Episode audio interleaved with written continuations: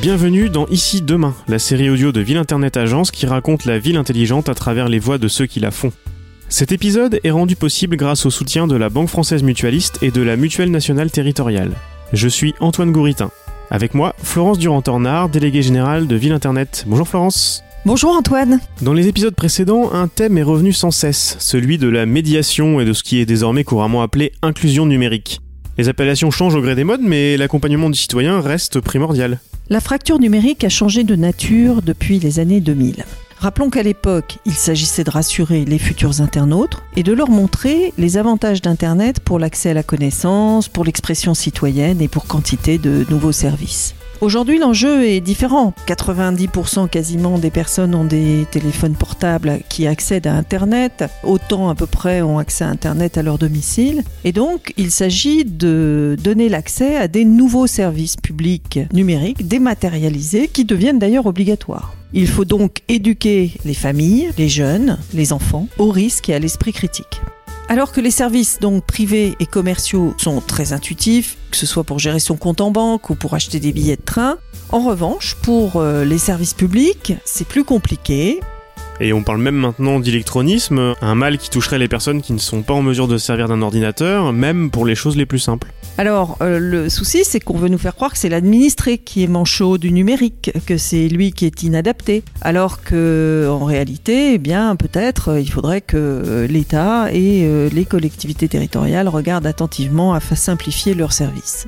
Il faut inventer de, de nouveaux dispositifs d'accompagnement et c'est ce qu'a fait le commissariat général à l'égalité des territoires en ajoutant au guichet des mairies des maisons de services au public pour aider euh, avec des êtres humains l'accès à ces services, notamment la CAF, Pôle emploi, des services régaliens euh, rendus euh, par tous et partout normalement dans tout le territoire. Alors il en existe aujourd'hui 1676 je crois pour 35 000 communes, souvent portées par des associations qui elles-mêmes sont subventionnées par les villes. Il est évident que insuffisant et euh, nous plaidons effectivement pour que ce soit les mairies qui deviennent les, maisons d'accès aux services publics. Alors allons voir à Frontignan euh, où la MSAP, comme on dit, la maison de service au public, est installée depuis quelques mois et nous y comprendrons et découvrirons comment elle fonctionne.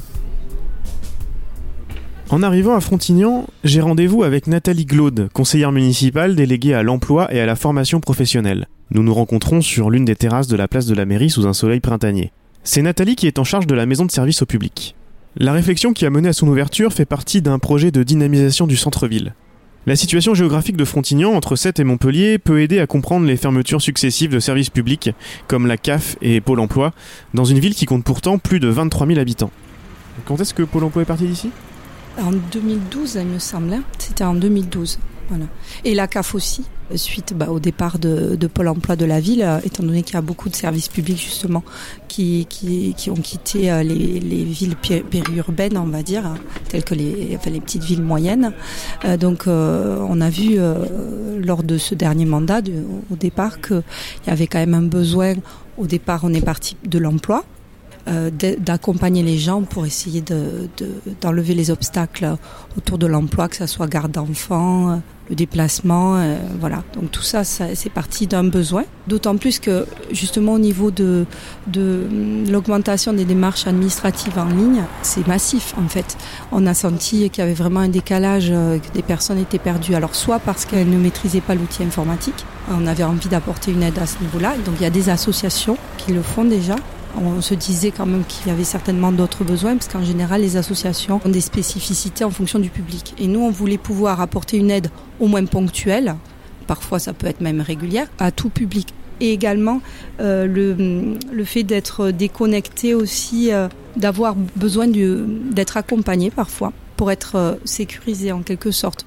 En plus de la volonté politique, faire vivre un lieu comme celui-là qui emploie 5 personnes est un engagement financier. On a à peu près un budget de 120 000 euros par an sur, euh, sur, cette, euh, sur la MSAP et une participation de l'État à hauteur de 30 000 euros. Ah oui, ça reste conséquent pour la mairie. C'est mmh. conséquent, ça inclus dans un projet et, euh, et pour nous, voilà, ça répond aux besoins des habitants de la ville. Pour comprendre concrètement le besoin et le service rendu, Rendons-nous à la maison de service au public, à deux pas de l'église et du musée municipal de Frontignan. Gaëtan Monti, responsable de la structure, nous fait visiter le lieu. Donc, Sur votre droite, donc une, une salle d'attente où les personnes euh, peuvent consulter donc les offres d'emploi que l'on affiche régulièrement. Donc, ce sont des offres d'emploi que l'on peut trouver sur le bassin de taux avec de la documentation. On a une télé aussi qui passe de l'information sur la ville ou sur euh, nos organismes partenaires. Voilà, donc sur la gauche, donc la banque d'accueil. Donc c'est le passage un peu obligatoire des, des usagers pour euh, qu'on puisse bien identifier leurs demandes, leurs besoins. Et, euh, et c'est primordial dans le premier contact avec l'usager. Donc ça se passe comment? On remplit une petite fiche euh, Voilà. en arrivant, c'est ça? Tout à fait. La personne donc euh, explique euh, donc la raison de son passage et euh, avant d'être accompagnée, elle remplit une, une fiche de suivi pour savoir euh, de quoi elle a besoin et que- quelle est la démarche qu'elle va réaliser. D'accord. Et donc il y a deux, deux personnes en permanence à, l'accueil? alors il y a trois personnes en permanence. C'est une euh, réelle volonté euh, parce qu'au-delà de l'outil numérique, ce qui est important, c'est le contact humain. Et donc nous avons quatre postes informatiques et nous avons la possibilité d'accompagner trois personnes en même temps. D'accord, ok. Et comme vous le voyez, elles ne chôment pas. Parmi elles, Martine Pruvot. Elle a rejoint l'équipe en renfort en avril 2018. Martine avait travaillé dans l'ancienne structure qui se trouvait dans le bâtiment avant sa rénovation, le réseau emploi. La différence est très nette pour les agents. Le public est beaucoup plus varié. On a de tous les, de tous les âges. Et puis surtout, c'est pas du tout le même accompagnement. Là, avant, quand il y avait la mission locale, les jeunes, on les accueillait pour la mission locale et les personnes euh, adultes qui venaient pour le pôle emploi faire, faire ce genre de démarche étaient beaucoup moins accompagnées, se débrouillaient beaucoup plus seuls. On n'était pas formés sur les sites, donc on les aidait à se connecter, à faire quelques démarches, mais très simples. Ce qu'on savait faire nous par nous-mêmes. Mais après, voilà, comme on n'était pas formés, on faisait pas le reste. Là maintenant, on a été formés sur le site de la CAF de Pôle Emploi. Et donc du coup, là, on peut vraiment les aider entièrement sur leur démarche. On fait les démarches de A à Z. L'inscription, on les aide à leur faire, parce que maintenant tout se fait par Internet, donc on les aide. Alors qu'avant, non. Est-ce que les usagers qui viennent vous voir font bien la différence entre vous et vos partenaires? Alors pas toujours. Des fois, ils arrivent, ils pensent qu'on est là. D'ailleurs, ils nous disent, on a dit qu'ici vous avez une antenne, vous êtes l'antenne K, vous êtes l'antenne Pôle Emploi. On dit non, non, pas du tout. Nous, on est juste là pour vous aider à faire vos démarches sur leur site, mais on n'est pas du tout. Par contre, on n'est pas les techniciens ni de Pôle Emploi ni de la CAF. Donc si vous avez des démarches spécifiques ou des problématiques, on ne pourra pas le faire euh, nous-mêmes. Il faudra qu'on demande l'aide de Pôle Emploi ou de la CAF. L'accueil dans ces services publics pour lesquels le frontignanais doit désormais prendre le bus ou sa voiture est très différent. On peut attendre un moment avant de pouvoir se servir d'un poste informatique, des jeunes en service civique sont là pour vous aider, mais s'ils sont formés à répondre aux besoins des usagers sur les formalités en ligne, ils ne le sont pas forcément sur la gestion des frustrations et de l'énervement. Le positionnement de la MSAP comme courroie de distribution avec ses partenaires apporte une réelle proximité. Quand ils y vont et qu'ils voient le monde, eh ben, il y en a certains, ils renoncent, ils repartent. Donc du coup, ils viennent ici et c'est vrai qu'ici, ben, on est plus à l'écoute parce que déjà c'est une plus petite structure. Nous, on a été vraiment formés, on leur explique qu'on est vraiment formés sur les démarches. Donc on peut les aider et même si on n'est pas formé, de toute façon, on essaye de trouver. Puisque maintenant, on a un blog partenaire sur Internet où on peut avoir les questions. D'ailleurs, ce matin, je m'en suis servi. Après, il y en a d'autres. Dès, par contre, dès qu'on leur dit il faut se mettre devant l'ordinateur, il faut faire une démarche, je vais pas y arriver, je vais pas y arriver. Vous inquiétez pas, on va vous aider à le faire. Et le, le but, c'est de les aider, peut-être de faire la première fois euh, avec eux et, et qu'ils soient autonomes derrière aussi. Voilà, ce qu'on fait en, en, général, on essaye de les, de, qu'ils, eux qui euh, ils tapent, soit eux qui tapent. Mais des fois, on se rend compte, voilà, il y a des gens, bon, on a un ordinateur tactile, du coup, qui nous aide pour ceux qui ont vraiment des problématiques avec l'ordinateur, mais ceux qui connaissent déjà l'ordinateur, mais qui n'arrivent pas à faire la démarche, là, par contre, on ne prend ni la souris ni le clavier, on les laisse faire. Ceux qui ont quelques difficultés, on peut prendre des fois la main sur la souris pour cliquer à certains endroits, mais par contre, on ne remplit jamais à leur place. Parce qu'après, les sommes, c'est eux qui les déclarent, c'est pas nous. Donc, pour pas qu'il y ait d'erreur, il faut que ce soit eux qui les remplissent. Mais après, voilà, du coup, ça les rassure. Pour le moment, les services partenaires, dont les sites n'ont plus de secret pour Martine et ses collègues, sont au nombre de 4.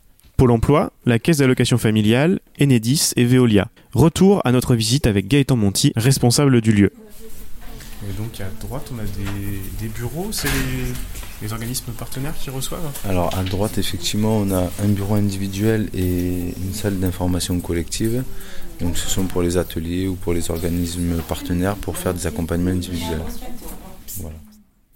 Poussons la porte pour retrouver Sandrine Vérinck, responsable d'équipe au Pôle emploi de 7.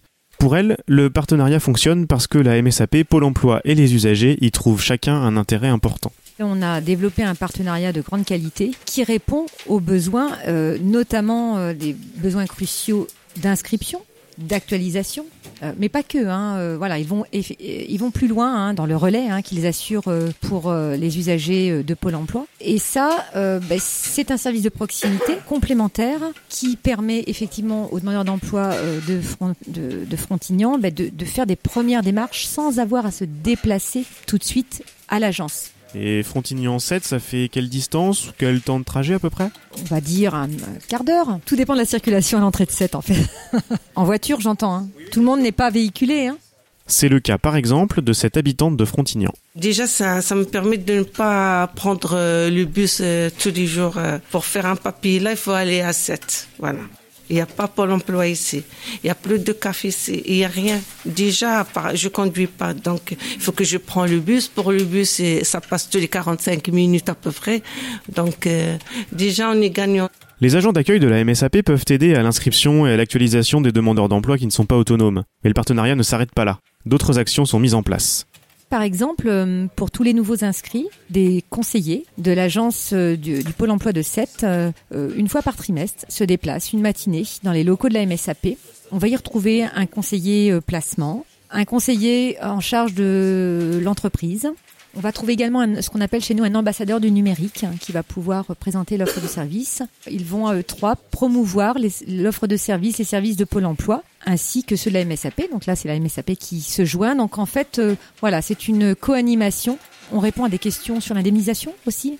Et ça permet aux, personnes eh bien, d'avoir une, une présentation à peu près exhaustive des offres de services conjointes de la MSAP et de Pôle emploi et puis avoir déjà des premières euh, des premiers éléments de réponse parce que parfois voilà quand, surtout quand il s'agit d'une première inscription bah, c'est compliqué. On s'y retrouve pas on sait pas à quoi on peut prétendre euh, on sait pas ce qui existe ce que peut proposer en termes d'aide euh, Pôle Emploi. Donc voilà ça on le fait une fois au trimestre. Dans le cadre de ces rendez-vous, la proximité permise par la maison de service au public est aussi précieuse pour les habitants. On avait un rendez-vous ici pour Pôle Emploi et la dame, il commence à parler avec l'écran, il montre aux gens, aux gens, aux gens, allez à sa taxi, allez à sa taxi. Et moi, j'ai resté bêtement comme ça. À la fin, je dis, excusez-moi, et ceux qui savent pas l'internet, ils font quoi? J'ai rien compris de ce que vous dites. Et c'est vrai, ça passait presque deux heures et demie, j'ai resté comme ça. J'ai pas osé de parler. C'est là où Gaëtan, à la fin de, il était avec eux, il a dit, reviens ici tous les jours pour, euh, apprendre, même si j'ai pas de, papier à faire, de reprendre comment ça se passe pour euh, s'améliorer. Ensuite, on a un espace de documentation avec de la documentation de nos partenaires Pôle emploi, CAF, Veolia, UNEDIS, euh, de l'information sur les transports en commun pour la mobilité, de l'information sur la ville, sur les démarches euh, carte d'identité, préfecture. Et donc, euh, au fond, nous avons un bureau individuel. Il est un peu euh, excentré pour une meilleure confidentialité. Il y a la possibilité aussi de recevoir individuellement des usagers s'il y a des problématiques un peu complexes pour qu'on puisse vraiment se poser pour bien identifier la situation. On l'a compris, pour l'usager, la relation est différente de celle avec un agent de la CAF ou de Pôle emploi. Au point que cette proximité, parfois, peut être compliquée à gérer pour les agents d'accueil. Martine Pruvot. Ben, c'est vrai qu'on on, essaye de ne pas trop s'impliquer non plus. Parce qu'il faut quand même garder une certaine distance. Mais c'est vrai que des fois, on, voilà, il y a des gens qui nous balancent leur vie. Pour leur situation, on a besoin de comprendre quel est le parcours pour en arriver là. Mais c'est vrai que des fois, on a des gens qui, ben, du coup, ils ont, trouvé une, une oreille à l'écoute et là, il vous balance tout. Donc c'est vrai que des fois on apprend des choses qu'on n'aurait pas forcément envie d'entendre. On écoute, mais on ne prend pas parti, on reste, euh, on reste neutre et on leur explique voilà qu'il y a peut-être ça, on n'est peut-être pas, enfin on leur dit pas, on n'a pas besoin de le savoir, mais on leur fait comprendre que là peut-être euh, la barre est à, la barre est à arrêter parce que nous ne sommes pas des assistantes sociales, donc on ne peut pas non plus. Euh, on peut après, par contre, si on entend des choses, des fois, notamment j'ai eu la situation d'une personne qui ne savait pas en fait qu'elle avait, qu'elle pouvait aller voir une assistante sociale pour avoir certaines aides. Donc du coup, je l'ai orientée vers le CCAS ou vers le département parce que c'était une personne qui avait des enfants. Elle ne savait pas qu'elle pouvait avoir droit à la CMU, donc je l'ai envoyée vers la sécurité sociale. Plein de choses comme ça en fait. Donc c'est vrai que des fois, en écoutant, en fait, il faut écouter sans vraiment trop écouter. Patrick, par exemple, est un habitué des lieux. Pour moi, c'est une source d'information. Hein.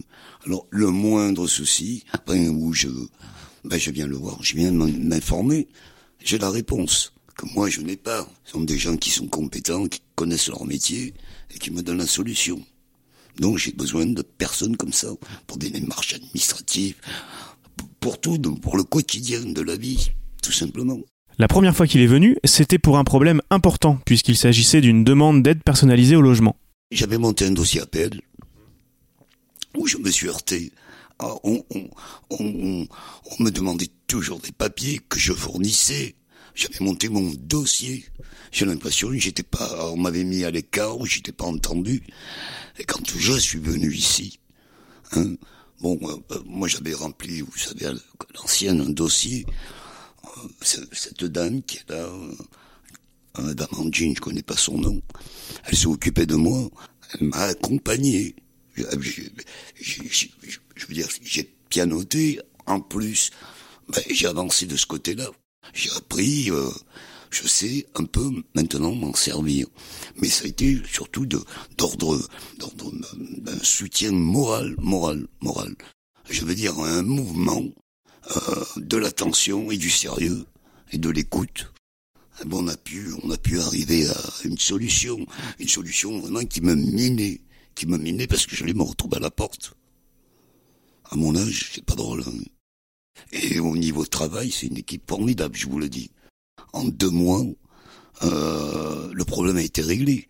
Et j'étais depuis quatre ans dessus. Euh, j'ai eu le résultat quand j'ai appris, c'était, je veux dire, c'est une joie, une allégresse, un soulagement, monsieur. Qu'est-ce que je peux dire de cette, équipe? Il faut les garder, ces gens-là, voilà, tout simplement. Pour le bien, le bien du village, et puis des gens comme moi, voilà, de ma génération. Florence, on le voit, avec la disparition de services publics, ces lieux de proximité sont primordiaux, en milieu rural, mais aussi, et peut-être plus surprenant, dans des villes moyennes, comme nous l'a montré l'exemple de Frontignan. Dans les verbatims qui accompagnent cet épisode, j'ai discuté avec euh, Nathalie Glaude, l'élu, et Gaëtan Monti, responsable de la MSAP, du succès de la structure.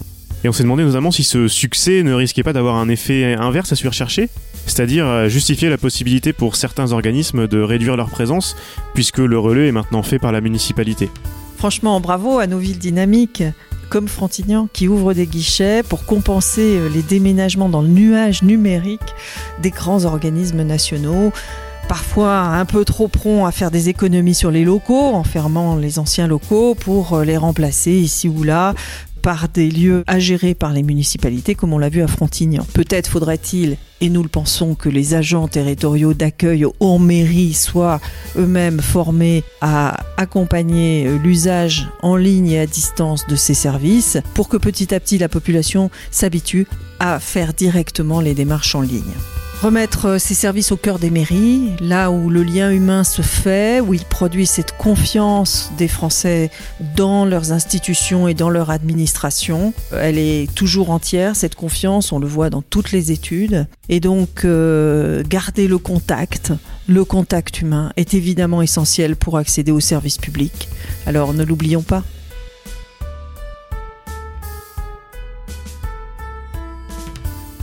C'était ici demain une série proposée et réalisée par Florence Durand-Tornard et Antoine Gouritin, produite par Ville Internet Agence. Cet épisode a été rendu possible grâce au soutien de la Banque Française Mutualiste et de la Mutuelle Nationale Territoriale. Retrouvez tous les épisodes, les verbatims d'élus et des propositions de lecture complémentaires dans votre application de podcast favorite et sur ici-demain.fr.